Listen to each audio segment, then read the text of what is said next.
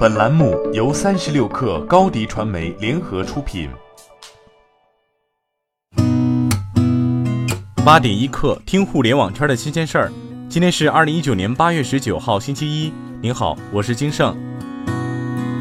上周末，拼多多新品牌计划联合 JVC 电视召开新品发布会，发布双方达成战略合作以来的首批定制化智能大屏电视。其中，六十五英寸四 K 智能大屏电视售价一千九百九十九元。发布会上，拼多多副总裁景然表示，在新品牌计划的推动下，拼多多已于今年推出超过一千三百款定制化产品，累计订单量接近七千万单。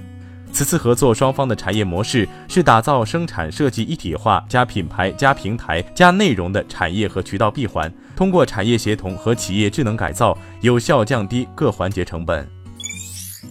针对三十六氪未来汽车日报八月十七号发表的那些离开未来的年轻人一文，未来汽车方面正式作出回应。未来方面表示，作为首个成功踏足售价区间位于三十五万至五十五万左右的中国品牌，未来 ES 八、ES 六两款产品在过去十三个月已实际交付一万九千七百二十七辆。关于未来汽车的产品质量，用户试驾过的朋友和测评过的很多国内外媒体都做出好评。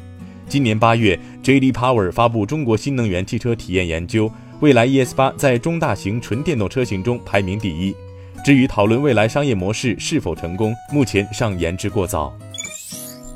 工信部最新公布的细节显示，华为 Mate X 已经重新拿到了入网许可证，这也为它上市开卖做好了铺垫。而之所以重新拿到了入网证，主要是它的设计上进行了调整。产业链消息称，Mate X 在国内的起始售价预计会万元起步，最贵的可能不会超过一万五千元。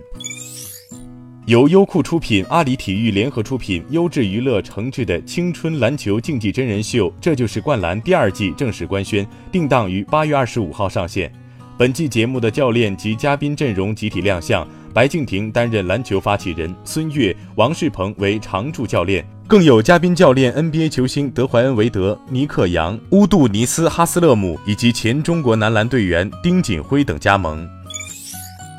依照惯例，苹果 iPhone 新机型将会在九月发布，但究竟是在哪一天仍未可知。不过，苹果新发布的操作系统却有所暗示。苹果上周向开发者推送了 iOS 十三 Beta 七系统更新，或许泄密了 iPhone 十一系列机型的发布日期。iOS 十三 Beta 七包含一项名为 Hold for Release 的文件，显示的是 iPhone 的主屏幕，日历日期设置为九月十号，暗示了苹果很可能会在当日召开一场特别活动。苹果发言人并没有立即就此事发表置评。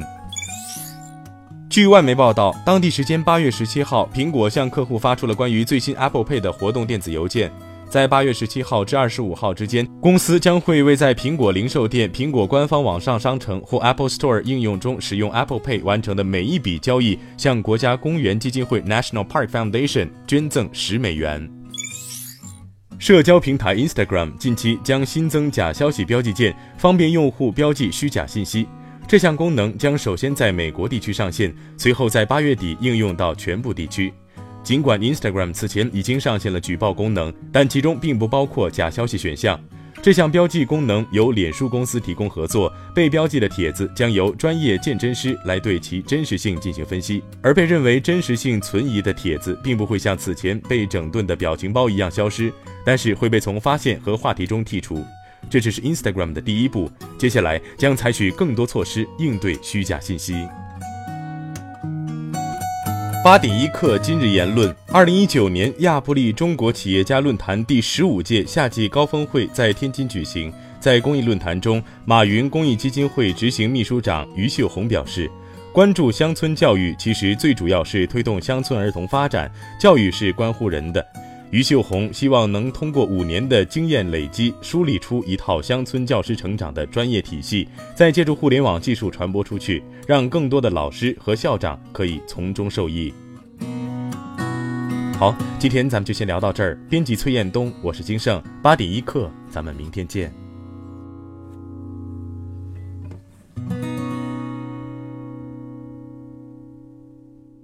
欢迎加入三十六氪官方社群，添加微信。Baby 三十六克 b a b y 三六 k r 获取独家商业资讯，听大咖讲风口，聊创业，和上万客友一起交流学习。